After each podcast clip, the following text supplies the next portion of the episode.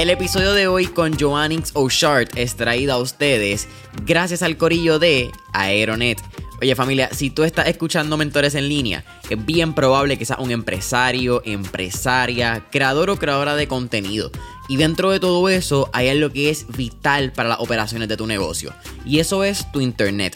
Pero no es solo tener un internet rápido, es que también tienes que tener un internet que sea estable y seguro para que no te deje a mitad de camino justo antes de entrar a esa reunión de trabajo o quizás cuando vayas a lanzar tu primer webinar.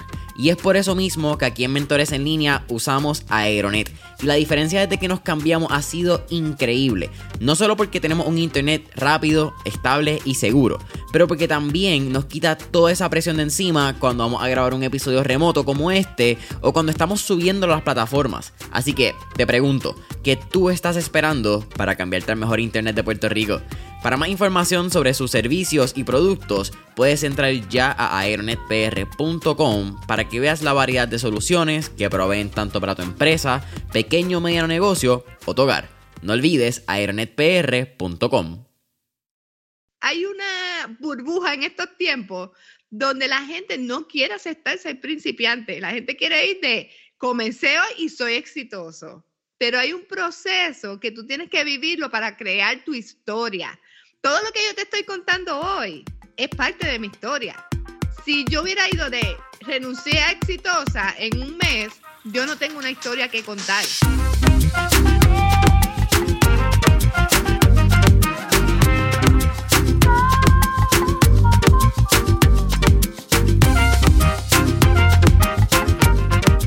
¿Qué es la que hay familia? Mi nombre es Jason Ramos y bienvenidos a Mentores en línea, un podcast donde hablamos con los empresarios e influencers responsables por las marcas más destacadas, para que así conozcas quiénes son tus mentores en línea.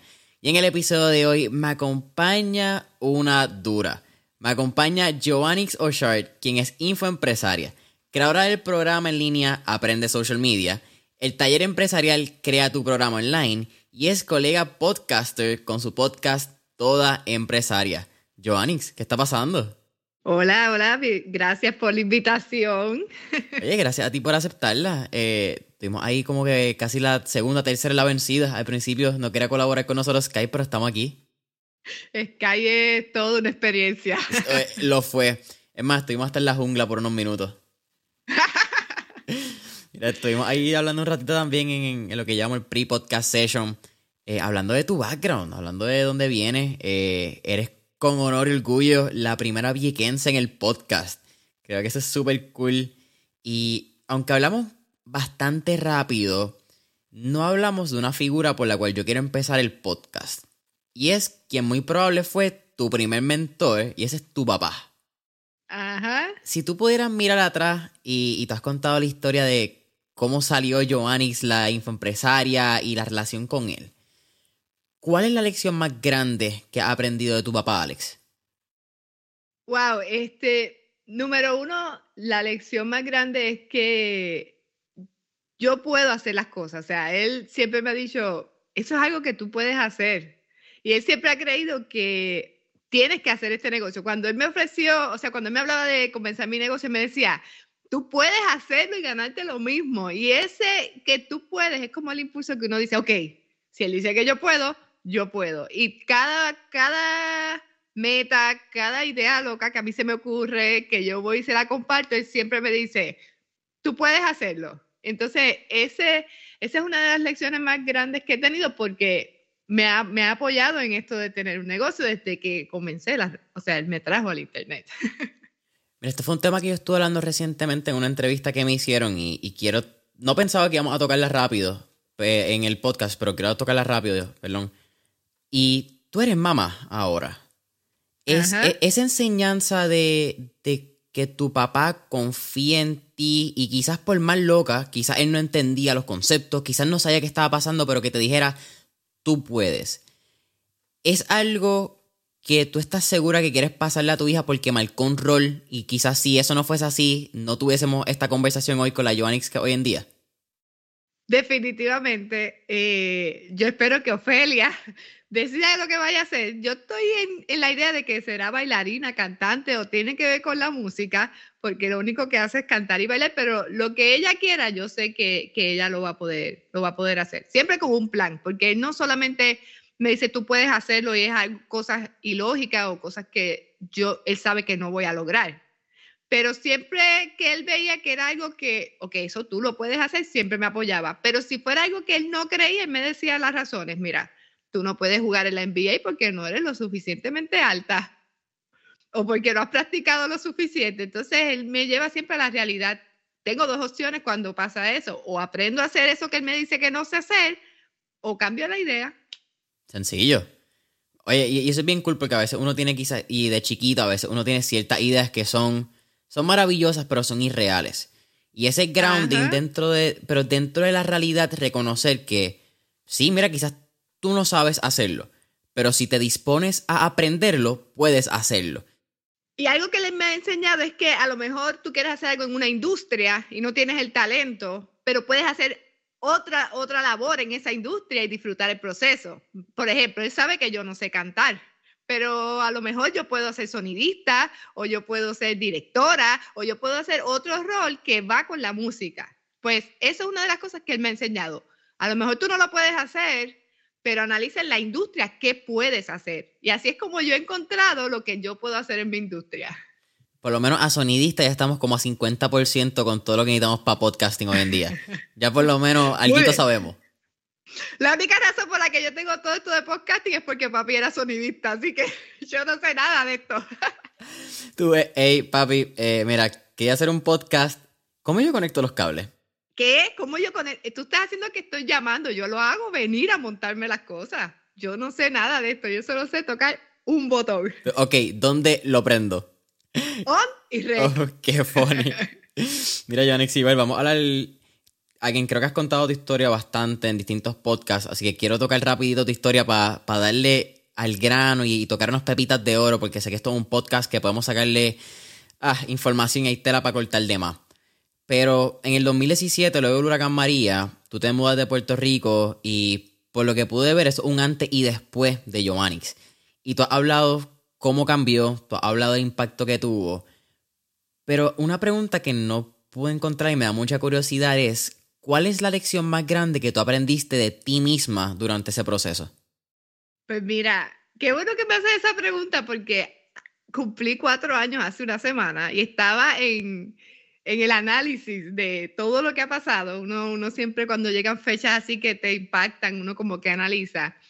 Y algo que yo escribí hasta en mi libreta fue como que yo me traje mi negocio en una maleta, literal. Yo no traje nada más. Yo no traje ropa, yo no traje absolutamente nada material porque no teníamos cómo traerlo. Yo traje mi mamá, mi abuela, mi esposo, mis dos perras y una maleta llena con mi equipo de trabajo, mi computadora, mi cámara, mi micrófono, porque la Roncasting no existía, y una luz pequeñita que yo tenía y los libros más importantes y las libretas.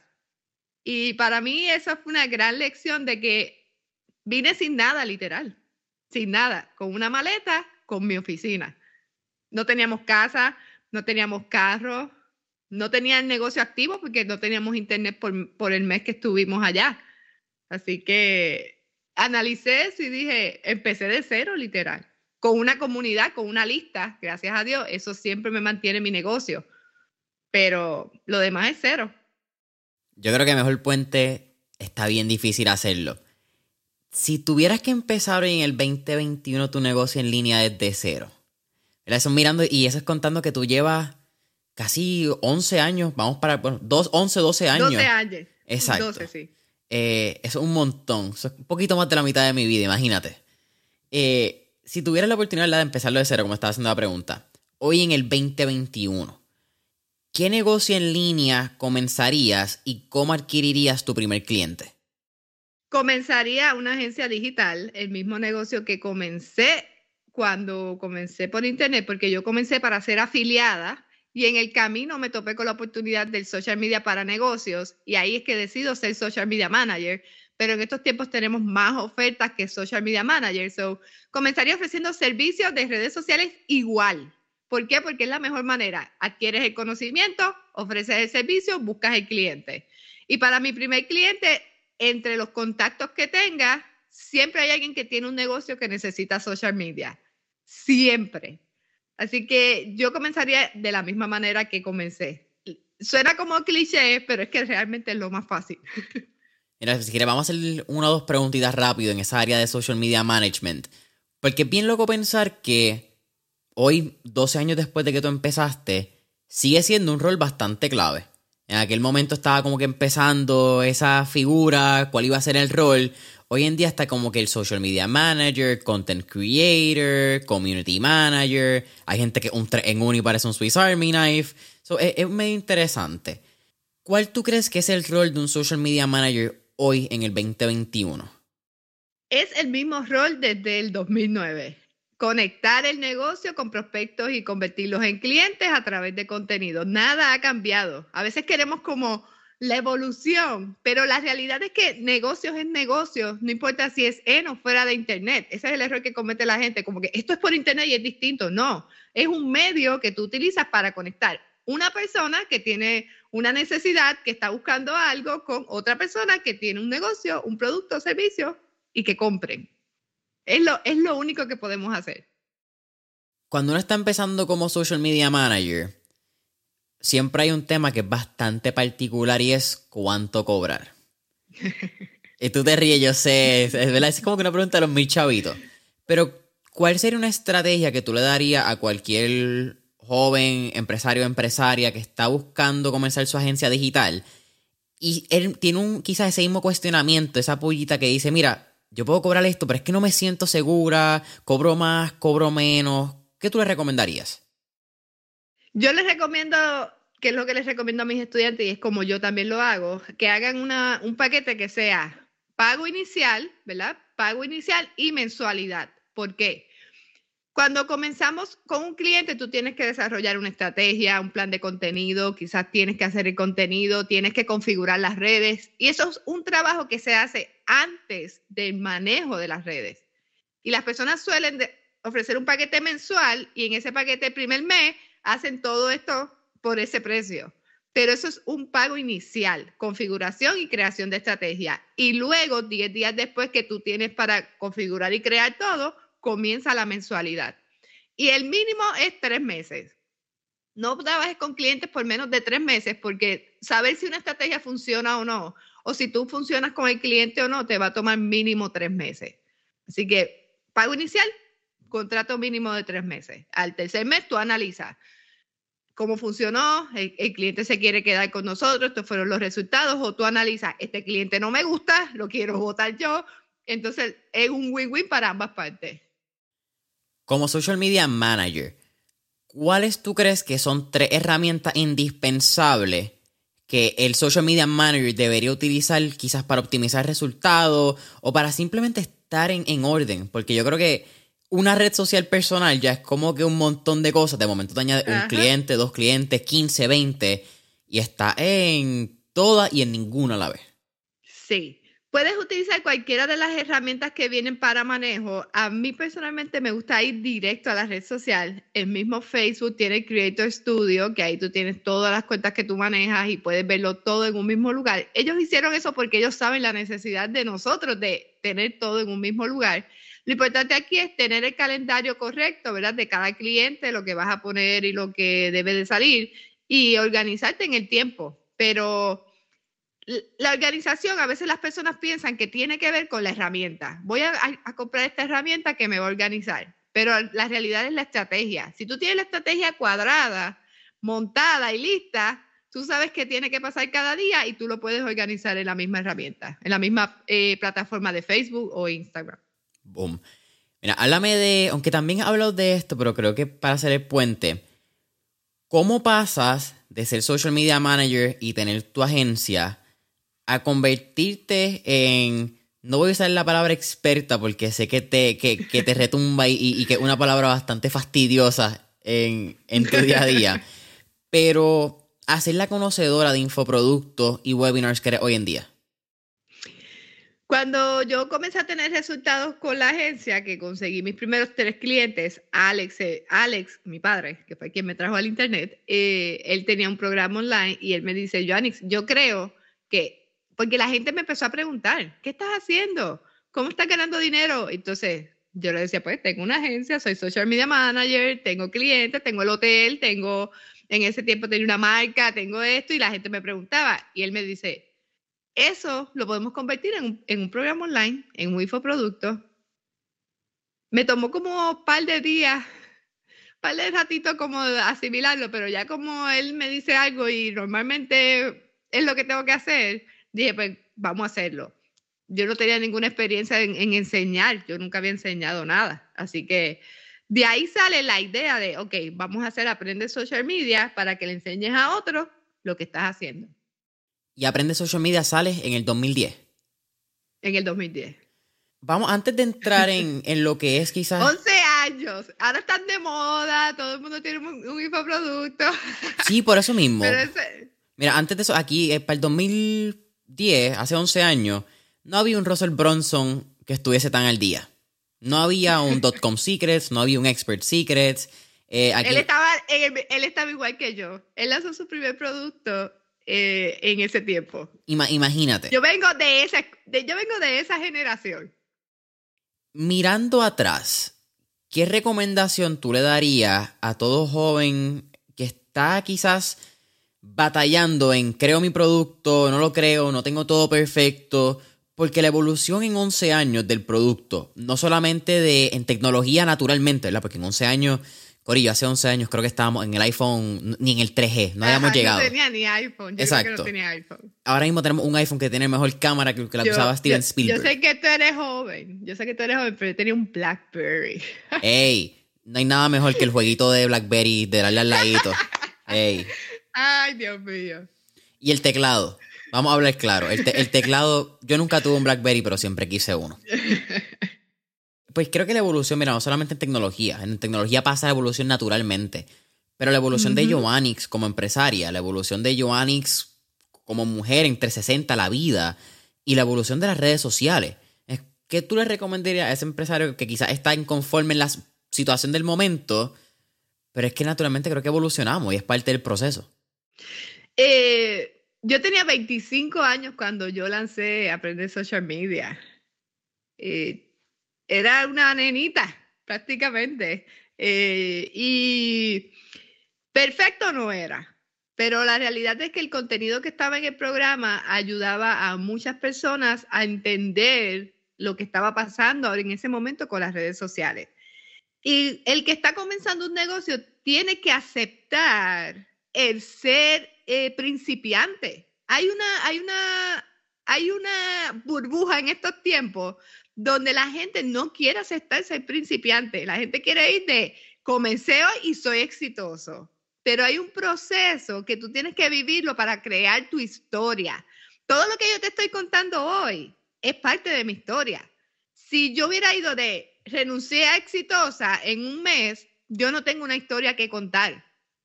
Y ese es el error que comete la juventud, porque la juventud divino tesoro.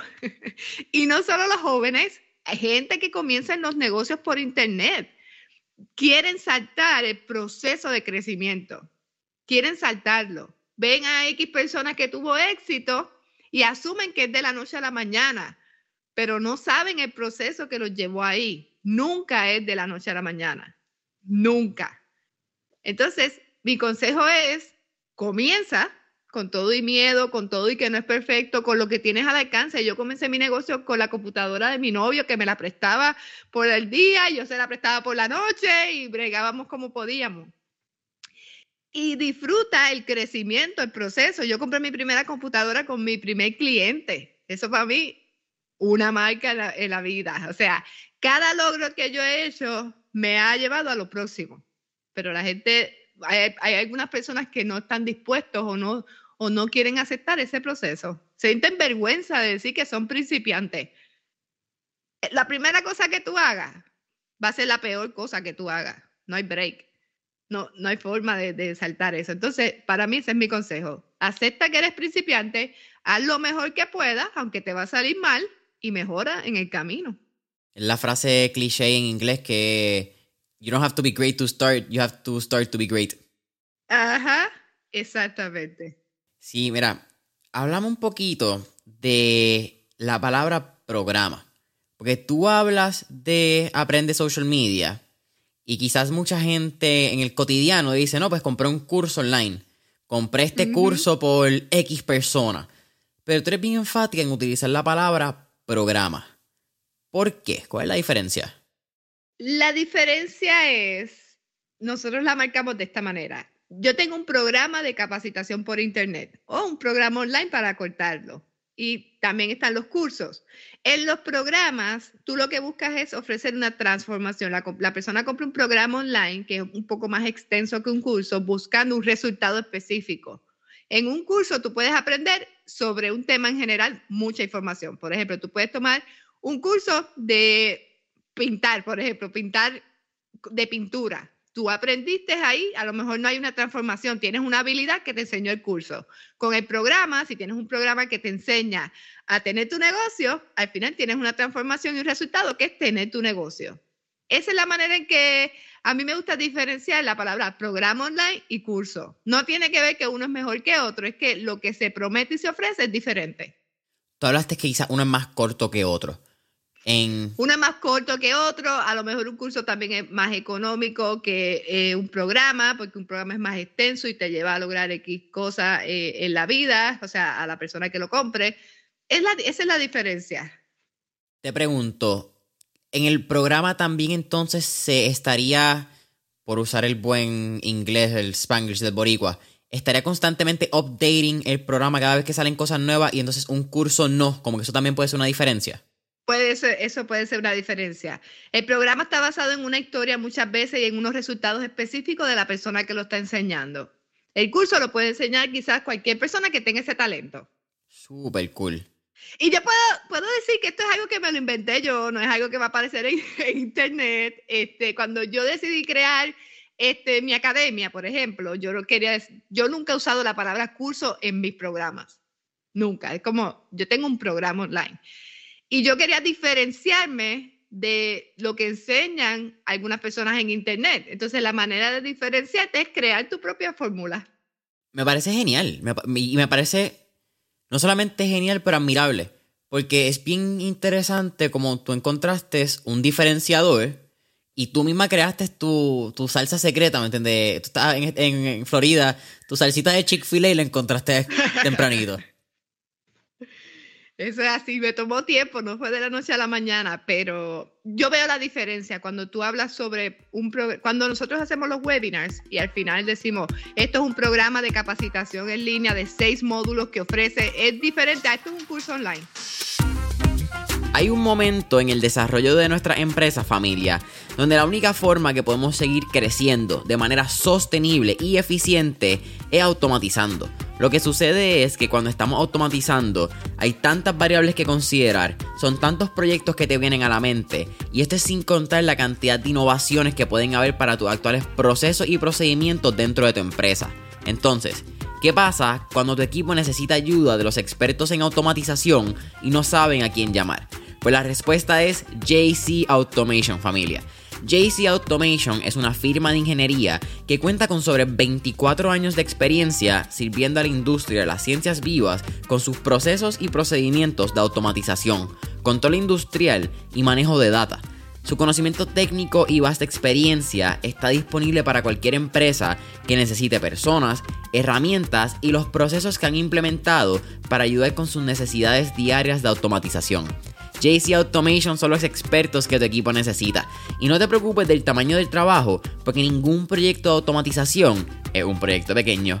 Llámalos hoy al 787-716-4872 o visita su página web www.jcapr.com.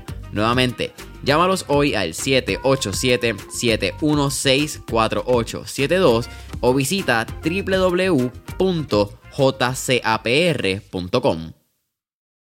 Mira, tú acabas de hacer el puente nuevamente y traíste la palabra webinars. Y si hablamos de webinars y estamos hablando de curso online, eh, de programa online, Jason, no curso, programa, eh, hay que hablar de lo que son los funnels de venta. Hay que hablar de lo que en buen español un embudo. O si estamos en Latinoamérica, hay gente que le dice funnel. Me parece súper cool y súper interesante. esa ha sido enseñanza recientemente. Para los que no conocen, ¿qué es un embudo funnel de venta? ¿Y cuál es el propósito del mismo cuando tenemos un programa en línea? Yo le digo el famoso funnel porque mucha gente habla de eso y nadie ni los hace ni los entiende. Es como todo el mundo habla de funnel, pero nadie sabe realmente qué es la, lo que realmente significa un funnel. Pues mira, el funnel es la estrategia más efectiva para vender un programa online. De hecho, si no tienes un funnel, venderlo a grandes cantidades se te va a hacer más complicado. Tú, lo, tú utilizas el funnel para llevar a las personas que no te conocen, un público desconocido en Internet, a que conozca quién tú eres, qué tú ofreces y cómo lo puedes ayudar para que luego se registren con su nombre y su email como prospecto, te den el nombre y el email a cambio de algo relacionado a tu negocio. En ese momento la persona te está diciendo, me interesa esto, quiero saber más. Te está dando la autorización. Cuando alguien te da el nombre y el email a cambio de algo que es relacionado a tu oferta, te está autorizando a que le envíes más información y te está diciendo, este tema me interesa, quiero saber más. Eso es súper valioso. Y a través del seguimiento, que puede ser un webinar, puede ser emails, tú los conviertes en clientes y clientes recurrentes. El trabajo del funnel es llevar un desconocido en Internet a clientes recurrentes. Y para eso hay diferentes etapas.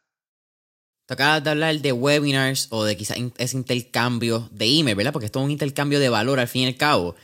Y eso es lo que Profesor Bronson, pues por lo menos llama el, el, lead magnet, este magneto de. Ajá, el magneto. Magneto de prospecto, sería como que el palabra por palabra en español, ¿verdad? Ajá. Me quedo con lead magnet, me suena más lindo. Y hay distintos tipos de, lead magnets que podríamos utilizar. Aquí tú me corriges y me añades. Pero hay gente que utiliza el PDF gratuito, que puede ser 15 formas de hacer un bizcocho gluten free. Vamos a ponerle esa, esa, definición por ahí.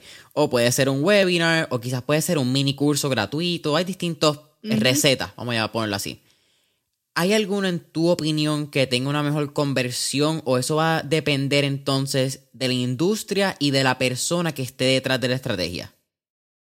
Puede, en mi experiencia, con, con mis funnels y mis clientes. El funnel que más resultados en ventas a mí me ha dado es el de guía gratis. No PDF, es una guía completa que te ayuda a, a resolver un problema o te educa sobre una oportunidad. ¿Por qué? La persona baja la guía, la lee y la guía tiene que estar creada y diseñada para educar al prospecto lo suficiente para querer saber más. Y el saber más es en la última página, los invitas a tu webinar. En la página de agradecimiento por registrarte a la guía, los invitas a tu webinar. Y el webinar es el método de venta.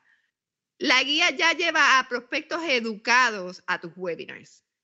Y el costo por lead de guía gratis siempre es menor en Facebook. No sé la razón, pero siempre es más, es más económico cuando es a una guía gratis que a un webinar. Háblame entonces un poquito más de los webinars, que me parece súper cool. Yo pensaba que, utilizaba el webinar como esa cabeza del, funnel, pero utilizas entonces guía gratis, conviertes entonces en esta segunda escalera, si estamos utilizando la escalera de valor, al webinar y eventualmente llevas a la venta. Vamos a hablar de, el webinar de dos aspectos. Y quizás te haga una pregunta primero y seguimos con la segunda. Hay. Estoy vamos a hacer esta primero. No sé cuál iba a ser, estaba como que ahí dudoso. Hay esta eh, incógnita con los webinars, que es que mucha gente se molesta porque a veces los webinars siempre terminan en una venta. Y entonces está la escuela que cree que eso es correcto y está la escuela que piensa que no es correcto. Yo he sido de ambas, te voy a decir la verdad. Yo empecé primero en la que no me gustaba. Y ahora mismo estoy en la de que, ¿por qué no me gusta? ¿Qué encontré? ¿Qué pasó que no me gustó? Porque funciona como una estrategia de venta. Yo terminé ahí porque yo quise, ¿verdad? Pero esta es mi experiencia. También hay otra experiencia que me hace entender eso un poco más.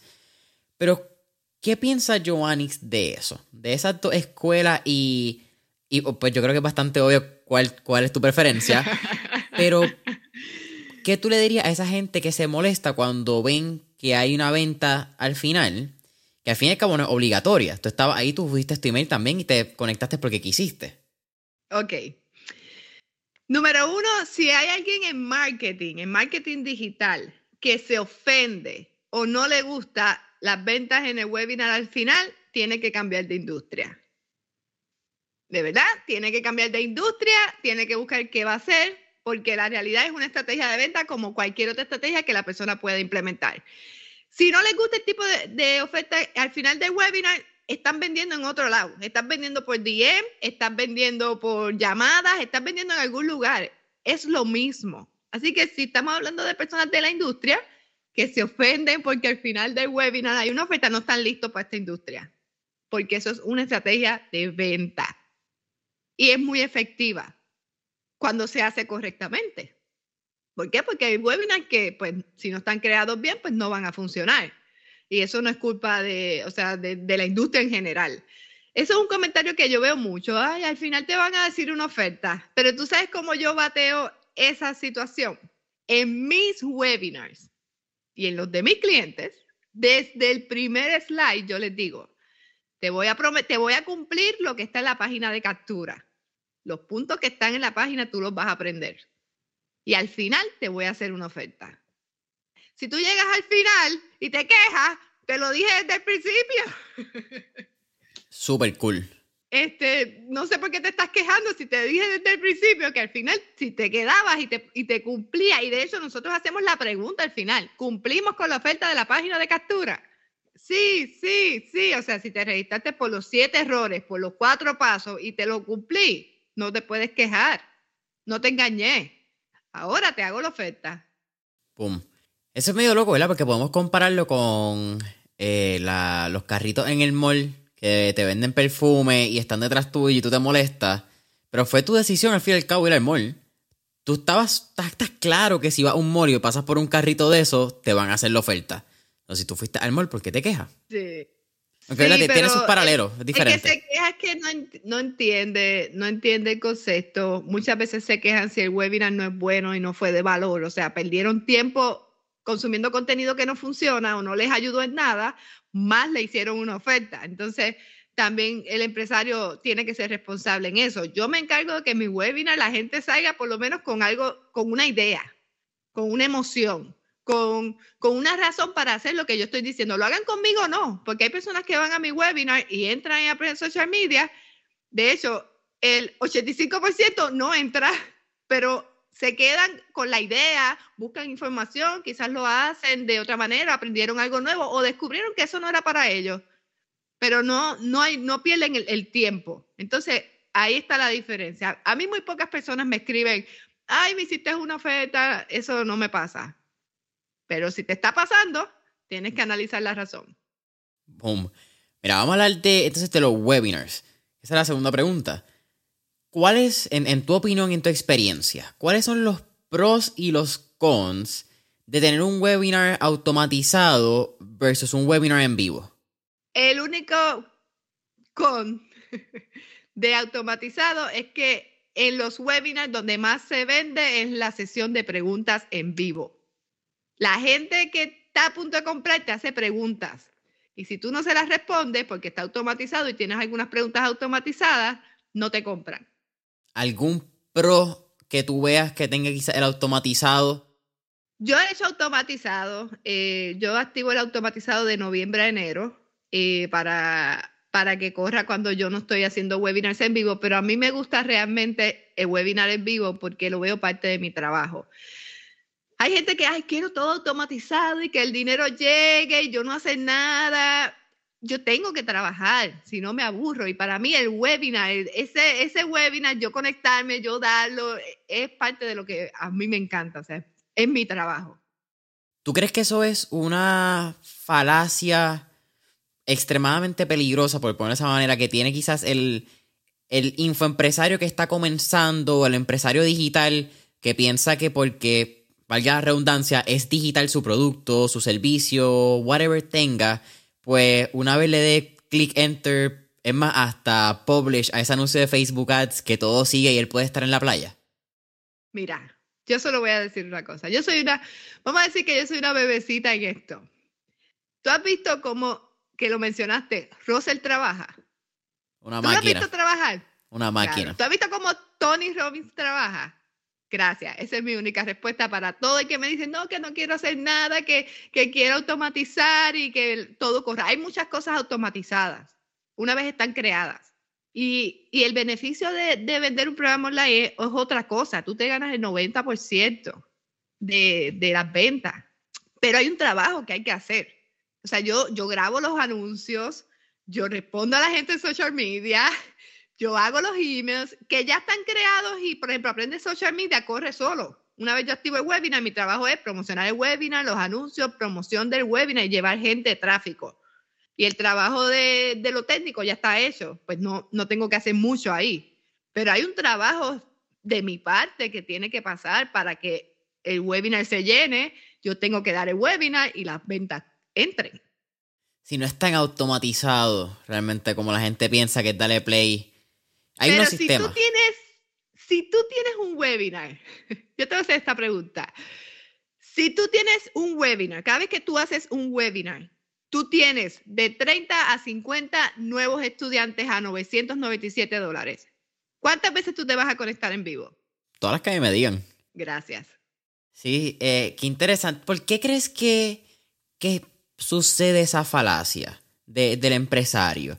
Porque yo se la adjudico mucho a Instagram. Y, y, y no, es, no sé si. Es que es bien fácil, ¿verdad? Tú decir, Instagram tiene la culpa. Pero creo que es el efecto que ha tenido Instagram en distintas industrias y lo ha tenido en distintas maneras, hasta en tatuajes. Eso fue lo que estaba viendo recientemente. Si uno mira el spike de cantidad de seres humanos tatuados, tan pronto salió Instagram, una curva de hockey, porque lo hizo físicamente appealing, lo hizo visualmente atractivo. Eh, ¿Crees que entonces ese, esa vida de lujo y el, de. Y, lo, y los labios. Los labios. También, fíjate, eso nunca lo había pensado. No me impresionaría, ¿te imaginas? De momento. Exacto, de momento una ceja aquí, de momento. Oh my God. Qué fuerte. Todo eso es influencia. Qué fuerte. Yo pienso que la gente quiere echarle la culpa al Instagram y a. Yo trabajo mucho. O sea, yo trabajo mucho y me encanta mi trabajo. Trabajo menos que muchas personas y tengo la libertad de decir, tú sabes que no voy a hacer nada y no hago nada. Tengo esa libertad. Pero esa falacia quizás es, es, es mensajes equivocados que la gente recibe. No que, no que la gente publica, porque la gente publica en las redes sociales lo que quieren, pero lo que tú recibes y percibes es tu responsabilidad. Si alguien te está publicando, hazte rico de la noche a la mañana, haciendo clic, clic, clic, y tú lo creíste, es tu culpa, no es de la persona. Si alguien te está publicando, mi vida es así de perfecta, todo el tiempo, es tu culpa si te lo crees o no, porque sabemos que somos humanos y tenemos que usar la lógica y la realidad. Tenemos que, yo le llamo eso, expandir un poco más el foco de la, de la cámara. Tú estás viendo eso ahí, expándelo un poco más y vas a ver que la ropa está tirada en la esquina para poderse cambiar seis veces y vas a ver que el nene tiró la botella en la esquina y no la ha recogido en dos días. Entonces, es tu responsabilidad como consumidor de contenido. Le echan la culpa al creador todo el tiempo. La culpa es del Instagram, la culpa es del que crea. No, la culpa es tuya como consumidor, que no sabes ver qué, qué diferencial. Yo creo que es la primera vez que, que ponen ese argumento en la mesa, en el podcast, y me parece extremadamente interesante. Porque es muy cierto, la persona publica, pero cómo tú recibes esa información, al fin y al cabo es tu punto de vista. Y lo hablamos quizás un poquito conectando con lo que hablamos en el pre-podcast session. Si uno es objetivo, la mitad de esos mensajes no necesariamente son lo que uno recibe pero bajo claro. las influencias del momento, las emociones de cuando uno lo vea, eh, la sub inconsciente, subconsciencia, como queramos llamarlo, eh, pasa eso. Y. Claro. Damn, sí. Eh, hasta aquí reflexionando yo, como que. es que tienes que analizar, tienes que entender varias cosas. Lo que se publica en Instagram es se supone que es estratégico, si es de negocio. Si es una persona normal de la vida, pues eso es otro tema. Pero si tú sigues un influencer o tú sigues una marca o tú sigues un restaurante, el contenido es estratégico para atraerte, para conectar contigo, pero tú tienes que identificar qué vas a consumir, qué te vas a llevar al alma, qué te vas a creer. Algo que yo le digo a la gente, los restaurantes, cuando yo viajo, yo viajo a comer. Y los restaurantes ponen muchas fotos bellas, pero yo voy a los tags, yo veo las fotos del restaurante primero y después voy a los tags y veo lo que la gente que va al restaurante está diciendo. Y si es similar, digo, ah, pues vamos, porque es real. Aunque no se vean igual de, profesionales, aunque a veces se ven súper brutales porque la gente ha tenido el arte de tomar fotos, o sea, domina el arte de tomar fotos. Pero yo las comparo y yo digo, mira, esto se ve real a lo que realmente vamos para allá y vamos. Y hablando de comida, yo secundo un post que tú subiste recientemente, eh, Highly Recommend Italy en Nueva York. Eh, oh. Nueva York y o Chicago. He tenido la oportunidad de ir a ambos. Yo fui también en Boston. es divino. Tú pusiste la pasta y pusiste también la pizza. Yo añado las crepas. Ah, las crepas. son buenas. Eh, uh, la, la. Buenísima. lo amo. Yo lo, yo, mi esposo me dice, pero ya hemos ido. Yo, pero tú no quieres volver a un lugar que te hace sentir feliz. Esto es como ir a Disney. El que no ha ido a Italy, eh, fíjate, quizás usando una comparación en Puerto Rico, puede ser tipo ir mercado en el Molo San Juan. La diferencia es que en vez de medio piso, tres pisos para arriba o dos pisos, eh, miles de pies cuadrados, eh, brancino que tú quieras, la cantidad de queso inolvidable. Oh my eh, God. En verdad que sí, es un Disney World de comida, en verdad que sí. De italiana, comida italiana. Y lo, lo, fíjate, lo triste es que tú entras con un antojo y sales con todo, como que tú no sacias uno mi esposo y yo decimos, ¿por qué hicimos esto? O sea, comemos demasiado, pedimos, eh, somos dos, pedimos tres pastas, dos pizzas, es como una locura. Entonces decimos, no, es para picar y terminamos comiéndonos todo, mezclando las salsas. No, es, algo loco. Es que nosotros, si yo no fuera infoempresaria, fuera foodie. He considerado ser foodie, pero soy muy vaga para crear contenido, así que no, no voy a, a tener éxito. Yo creo que el problema que yo tendría con foodie es que se me olvidaría crear el contenido una vez el plato está al frente ah. mío. Entonces es como que una vez ver el plato vacío. Yo como fría, me molesta esperar. O sea, es como, no, tengo que comer, contratar un, un camarógrafo conmigo para mi blog de foodie. Eso no va a pasar, así que sigo con, mi, con lo mío. Nos quedamos con mi empresaria. Pero yo hago unas recomendaciones brutales de comida. Cuando vayas a viajar me escribas porque yo vivo en eso. Fíjate, la voy a... Es más, la próxima vez que vaya a Orlando, yo estuve recientemente por allá, te voy a escribir porque eso es un área que no he explorado culinariamente. Sí. No, no, no hay mucho que explorar, pero hay ciertos lugares. Qué fuerte. Eh, lo más parecido, lo más cool que me que recientemente en esa área de, de, Florida fue Winter Park. Me pareció a nivel culinario. Ese es el área más, ese es el área más cool. Sí, acuérdate que esto es parque, esto es franquicias por ir para abajo. Sí, eso es muy cierto. Eh, mucho chipotle por pie cuadrado allá. Ajá, sí, sí. No tengo, no tengo, Miami es mejor que hablando, pero está bien. Tenemos ciertos lugares. Sí. Tenemos el mejor Tengo un sitio que es un sushi brutal, tengo un sitio argentino que está duro. Uh. o sea, tengo sitio, tengo sitio.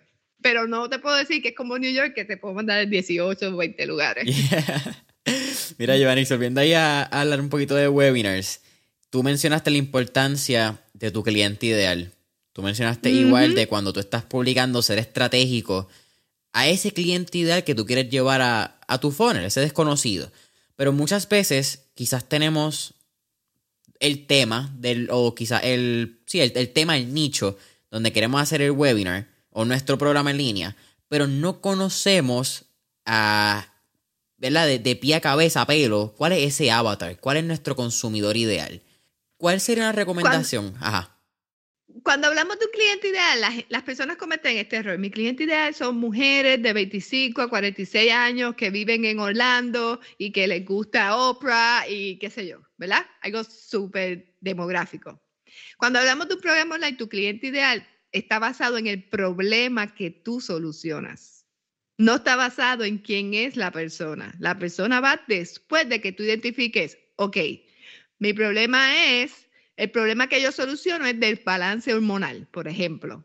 Pues desbalance hormonal, ya yo sé. ¿Cómo lo puedo resolver? Tú buscas cuál es el problema, cómo tú lo puedes resolver y después es a quién se lo vas a resolver. Mujeres de, que están en posparto o mujeres de tal edad, tal edad o mujeres entrando a la menopausia. el error que se comete es ese. Tienes que identificar un problema. Yo tuve un cliente que él tenía gallos de pelea. Yo siempre uso este ejemplo porque es súper random y la gente dirá, pero ¿qué gallos de pelea? Y él identificó que el problema es que él vendía los gallos, los, pollitos, a, las personas y luego no los sabían alimentar para que crecieran bien para ser un buen gallo de pelea. So, él, él identificó el problema es la alimentación que le están dando. Él creó unos suplementos, ¿verdad? Para venderlos, pero creó un programa online de los 365 días de alimentación de los gallos. Eso es un nicho bien específico, súper raro. Y él vendió más de 1.600 eh, a 1.600 personas o más. Y en, dentro del programa recomendaba los suplementos. Creo que eso también entra, Joannix, en este argumento que quizá uno tiene con sí mismo de si mi nicho es suficientemente grande, eh, no es ni el nicho, si mi problema es un problema que suficientemente personas tengan. ¿Qué tú le dirías a esas personas que están peleando con ellos mismos, que quizás tienen ese problema, pero ellos mismos se están autosaboteando la idea? Tienen que investigar. Yo investigo muchísimo. ¿Tú sabes de dónde yo saco las ideas? De los reviews de los libros de Amazon, de los comentarios de los videos en YouTube, no del video que publican, de lo que la gente está diciendo. Este video me ayudó a esto, de los testimonios de programas, ¿verdad? De otros programas que están en mi, en mi industria para yo ver, ok, este programa me ayudó a esto, ya yo sabía que ese es el problema que esa persona tenía. Entonces, yo hago también entrevistas, yo hago una línea. Antes de lanzar la academia, yo hice 50 entrevistas entre teléfono y presencial que para mí que yo vaya a presenciar un sitio es un milagro. Este, yo me sentaba con, me senté con personas en cafés, en restaurantes, a, dime, ¿cuál es tu duda sobre crear un programa? Y de ahí yo identifiqué qué era lo que yo iba a lanzar. La gente dice, ay, voy a hacer un programa de esto que está de moda. Está de moda los Reels, voy a hacer la academia de los Reels. Pero eso es un problema realmente que tienen las personas. Realmente hay gente que dice, ay, Dios mío, se levanta por las mañanas y dice, ay, Dios mío, no sé hacer Reels. Ok, déjame ver, porque tú acabas de mencionar el caso de, de, Reels y quizás la gente no se levanta con cierta pregunta o duda, pero porque no se levanten con esa pregunta o duda, inhabilita la posibilidad de que eso sea un programa. No necesariamente no se levante, sino que tengan la, necesidad de hacerlo. Pero tú tienes dos opciones. Cuando el prospecto no está sintiendo que lo necesita, tú tienes que educarlo. Por ejemplo, mi programa Aprende Social Media, nadie se levanta por la mañana y dice, ah, yo quiero hacer una agencia digital. No, la gente se levanta, quiero dinero extra, tengo que pagar las deudas, quiero renunciar a mi trabajo, quiero eh, ayudar a mi esposo con un ingreso extra. Estudié esta maestría en mercadeo y no estoy haciendo nada con ella. Quisiera tener mi propio negocio. Esas son las preguntas. Pues le sale mi anuncio, crea tu agencia digital, participa de mi webinar. Pum. Mira, vamos a hablar de algo que tú frecuentemente has mencionado y aunque lo hemos tocado en distintos puntos hablando de tu experiencia y lo que ha sido quizás el behind the scenes de ser una infoempresaria, pero muchas veces no hablamos de el negocio del negocio. ¿Qué sucede detrás de tener un negocio? Y quizás lo hablamos casi conectando puntos con la falacia de echarse para atrás y que está automatizado.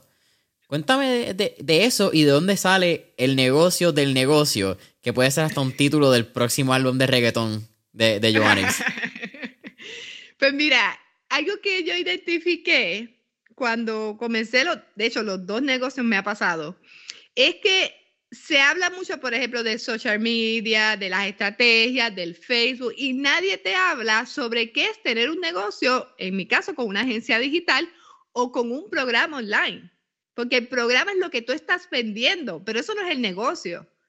El negocio va mucho más allá. Tienes que convertirte en un infoempresario, tienes que tener la mentalidad correcta, tienes que saber cómo hacer una empresa legal, tienes que, la parte de la contabilidad.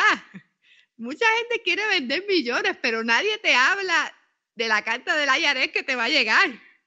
Porque mientras es una idea y tú estás como, ay, quiero lograr esto, pero cuando te llega la primera carta, tú dices, o sea, tú dices, me caso en nada. ¿Cómo resuelvo esto? Entonces, esa es la parte del negocio detrás del negocio. Los anuncios en Facebook, el contenido de social media, eh, el mismo programa es una parte. El negocio está atrás. ¿Cómo subcontratar? ¿Quién te va a hacer, eh, eh, si vas a subcontratar la parte técnica? ¿Cómo tú pagarle a tu asistente virtual? ¿Cómo tú hacer propuestas o crecer el negocio? Hay, hay tantas cosas que, que no se hablan, que ese es el negocio del negocio. Y en agencia digital, cómo enviar una propuesta, la parte legal, cómo crear tus paquetes, cómo cobrar los paquetes. O sea, son cómo ir a una reunión, qué hacer antes, durante y después de una reunión. Todas esas cosas son el negocio del negocio. Si tuvieras una recomendación que quizás fuese across the board, para no irnos tanto o en social media manager, o si tienes tu agencia digital, infoempresario, ¿qué tú le dirías a esas personas del negocio del negocio? Como que quizás puede ser hasta un hábito, rutina que tengas across the board. Número uno, entiende el modelo de negocio en que estás. Eso aplica a cualquier negocio. Tienes que entenderlo como el dueño del negocio. Tienes que entender cómo funciona, qué es lo que tienes que hacer, o sea, a la perfección. Yo, yo conozco mi negocio. Yo sé, yo sé, yo no lo hago todo ya, pero yo sé de todo lo que hay que hacer. Y yo sé cuando alguien no, me lo, no lo está haciendo bien, o yo sé que alguien no lo pudo hacer, pues yo me meto a hacerlo.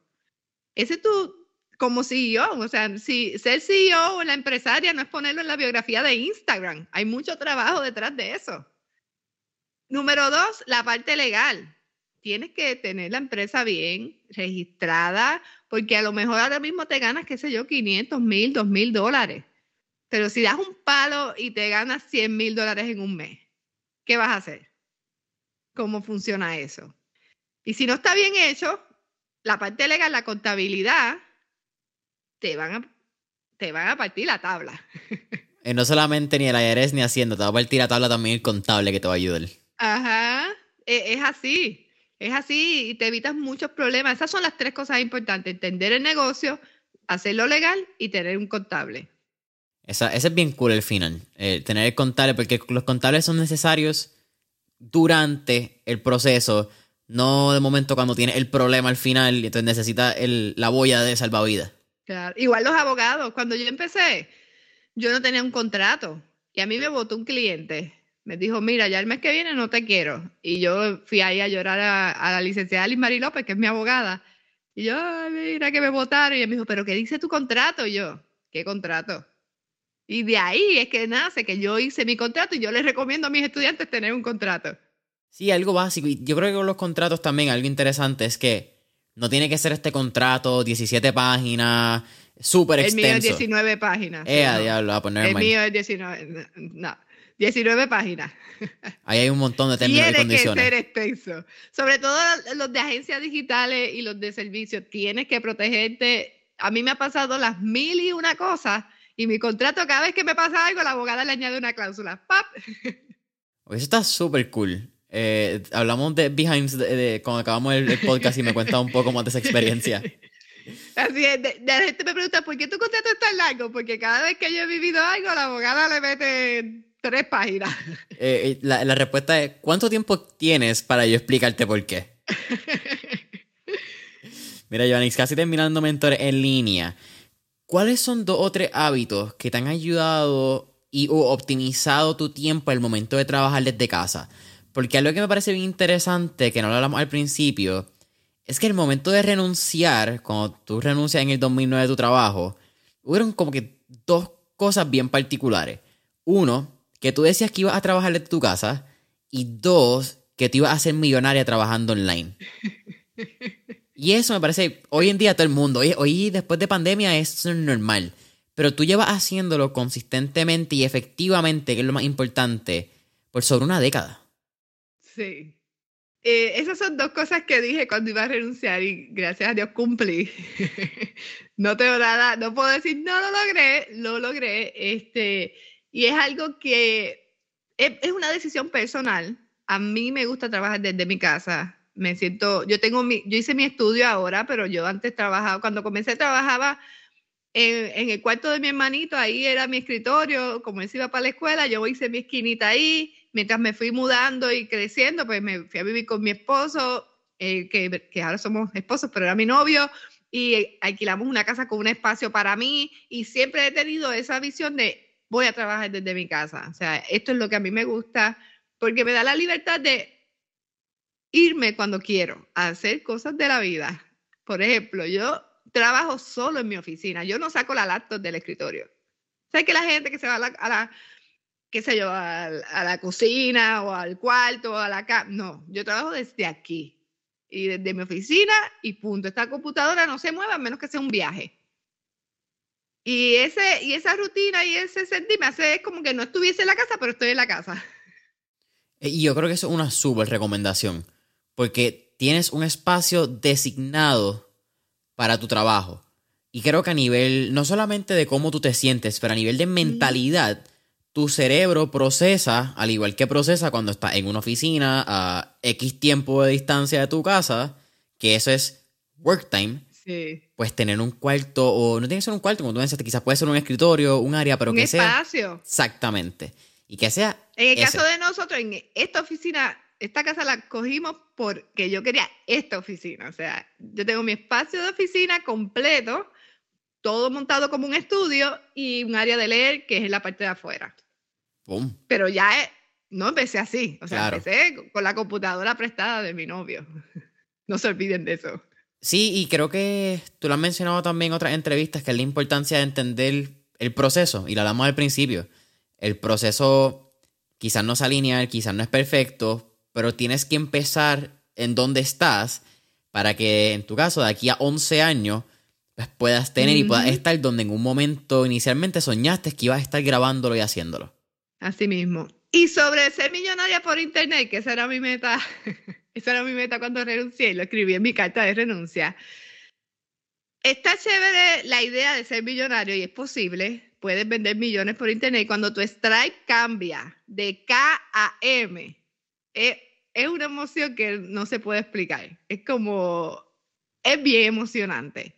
¿Por qué? Porque tú sabes que es un, milestone en tu vida de, haber logrado eso. Sin embargo, cuando tú te ganas 20 mil dólares al mes, de hecho 10 mil al mes consistente, y luego pasas a 20 mil, ya eso es un sentimiento millonario. Que claro, mi, emoción y mi energía cuando renuncié era, tú sabes, ah, era joven y eso era lo que yo quería. Después me topé con la realidad que nunca había tenido un negocio y que no iba a ser tan fácil como pensaba. Y ya cuando llegué a mis primeros 10 mil al mes consistente, es un cambio brutal porque puedes comenzar a invertir en el negocio, puedes comenzar a, tener mejor equipo, puedes invertir en anuncios. Cuando llegas a 20 mil, puedes comenzar a invertir en ti, puedes comenzar a, invertir en tu oficina, en tu estudio, en, el carro que querías, en la casa. Y ya de ahí en adelante, ya todo es bastante normal. Ya después de 20 mil es bastante normal, porque no te vas a poder comprar nada más después que compres. Por ejemplo, ya yo tengo la oficina montada y no tengo más nada que comprar. Entonces, yo pienso que esa es la meta que, debemos tener. 10 mil que te, te ajusta y te da un balance y 20 mil es como, ¡boom!, el número mágico. Yeah, yeah. Mira, Giovanni, al final de Mentores en línea siempre hacemos cuatro preguntas de fuego, así que vamos al mambo. La primera, si pudiéramos tener el DeLorean y estar en esta película de Back to the Future, ¿a qué época, década o periodo histórico te gustaría ir y por qué? Yo no estoy segura del tiempo, pero a la de Great Gatsby. Ok, los 20, esa época de Roaring Twenties. Sí. exactamente en ese mismo tiempo de la película, que el Nueva York se estaba creando, que no tanto como la parte de, tú sabes, que las mujeres no teníamos mucho poder ni nada, pero el concepto de, de lo que era me llama mucho la atención. Es tremenda película. Un poquito larguita, pero a mí me encanta. Y la música, me gusta más la nueva que la vieja por la música solamente. Sí, sí. Y por Leonardo DiCaprio, ¿no? Siempre, ey, ese es el nene. Ese es el nene. Muy bien. Ey, que fue e, e, entre esa y The Wolf of Wall Street. Tienen la mitad de mi infancia ganada. Sí, sí. sí. Eh, yo le doy todos los Oscars. Mira, Yannick, segunda pregunta. Tenemos un playlist en Spotify que se llama Mentores en línea, el playlist, donde tenemos todas las canciones que motivan o pompean a nuestros entrevistados. Así que, con eso dicho, ¿qué canción motiva o pompea a Joanny Sochart? Qué difícil. ¿Qué canción? ¿Puedes poner alguna de Héctor Father? Oh, ok. eh, yo tengo... La que quieras, todas me gustan. Yo te, voy a decir cuál fue la última que escuché. Y fue ayer, el jue, el martes. El martes. Ayer, exacto. Eh, rumor de guerra. Muy bien, por rumor de guerra. Esa es. En, en, verdad a mí me motiva también. So, cool, cool. Héctor. Se extraña el Héctor viejo. Se extraña. Qué bueno, ¿verdad? Que está en la iglesia. no, no estamos diciendo nada. Pero. No voy a entrar en ese tema, pero sí. Eh, yo lo Sí, si alguien tiene algún comentario, me lo deja en Instagram. Eh, abierto a la discusión. La gente decir, wow, Héctor Padre es su cantante favorito. Ay, qué fuerte. Mira, Giovanni, tercera pregunta. ¿Qué tres libros les recomendaría a nuestra audiencia? Por supuesto, Crush que siempre lo recomiendo. Vi Evaras, que es el de Jen Sincero, el amarillo. Y número tres, hmm, puede ser Atomic Habits. Uh, James Clear. Ese. Quiero que sepas que ese libro yo me lo leí a principios de. Sí, a principios de año. Ese fue el libro que me leí como para marzo. Y estoy casi seguro que va a ser el libro con el que voy a cerrar el año también. sí, como es bueno. Sí, y yo me leí The Power of Habit también. No sé si lo has leído. Ah, ese no lo he leído imagínate como un Atomic Habits, pero un poco más teórico. Habla un poco más del estudio del hábito, eh, la ciencia detrás. Pienso que no son un versus, sino que son como un complemento.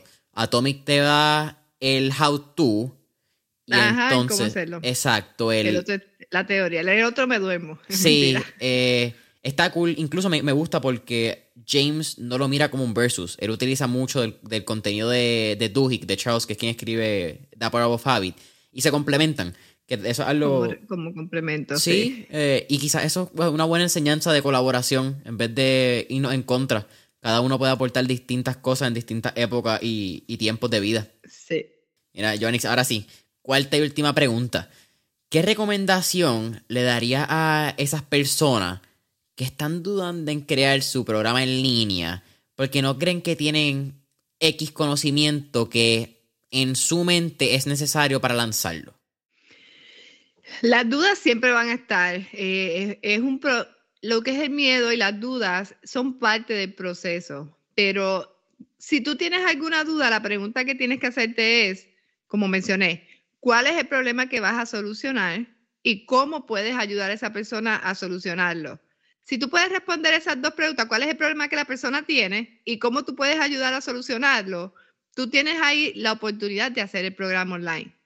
¿Por qué? Porque tú tienes la habilidad de ayudar a una persona. No lo pueden basar, la decisión no la pueden basar en el conocimiento o en ser el más que sabe o en ser el experto, porque no necesariamente eso es lo que la persona busca. La persona quiere resolver un problema y si tú tienes cómo, cómo resolverlo, tú lo puedes ayudar tienes que analizar cuál es ese problema y cómo tú lo puedes resolver.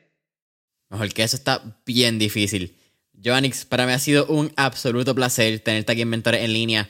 Cuéntanos, ¿dónde podemos conseguirte? Redes sociales, website, eh, webinar que estés corriendo actualmente, programa, promoción, sin miedo. no tengo webinar ahora, el de Aprender Social Media creo que empieza en diciembre. Eh, todas las redes sociales soy Joannix, J-O-A-N-N-I de punto X. Eh, website es joannixochart.com y ahí también está mi podcast Toda Empresaria. Y el webinar de ASM comienza en diciembre, ya se pueden registrar. ¿Y cuál es el enlace? Pueden entrar a mentoresenlinea.co slash ASM, el punto co sin la M, mentoresenlinea.co slash ASM. Mira, y ahí pueden reservar su espacio para el webinar. Ahí está. Oye, y mencionaste podcast, Toda Empresaria con Joannix O'Shart, disponible en todas las plataformas de podcasting. Sí, disponible en todas las plataformas, pero regístrate en todoempresaria.com para que no te pierdas un solo episodio. Yo lo envío todos los martes. Todoempresaria.com. Familia Mentores en línea, Joannix en Instagram también para que estés al tanto de toda publicación. De una vez también vota si está bien o súper bien tu mañana. Y no olvides darle follow y darnos eh, follow en Instagram, en Facebook como Mentores en línea. Eh, subscribe, deja esa campanita en YouTube para que te lleguen las notificaciones de cuando sacamos los episodios. Eh, follow en Spotify y deja tu comentario, cinco estrellitas, review Apple Podcast. Y hasta la próxima. Gracias.